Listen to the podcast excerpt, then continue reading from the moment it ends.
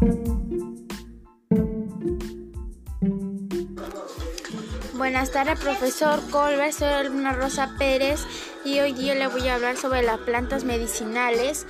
Por ejemplo, el eucalipto, podemos tomarlo en té de eucalipto, también que nos sirve para los problemas de la indigestión, también cuando no podemos respirar. También la manzanilla, que nos relaja el cuerpo y hace que nos sintamos mejor cuando tenemos fiebre o estamos resfriados.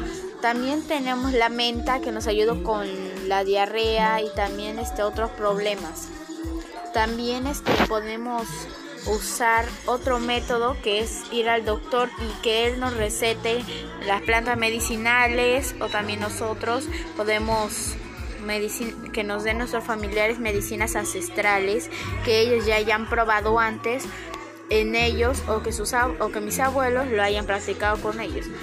Así que así podemos tener, como por ejemplo, hay otra medicina que, que mi mamá me dio cuando yo estaba enferma.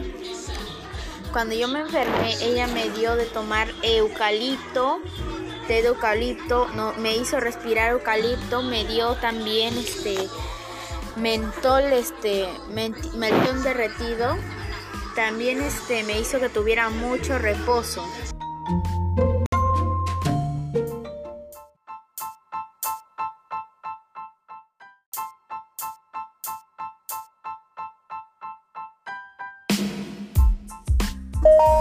Buenas tardes, profesor. Soy Luna Rosa Pérez.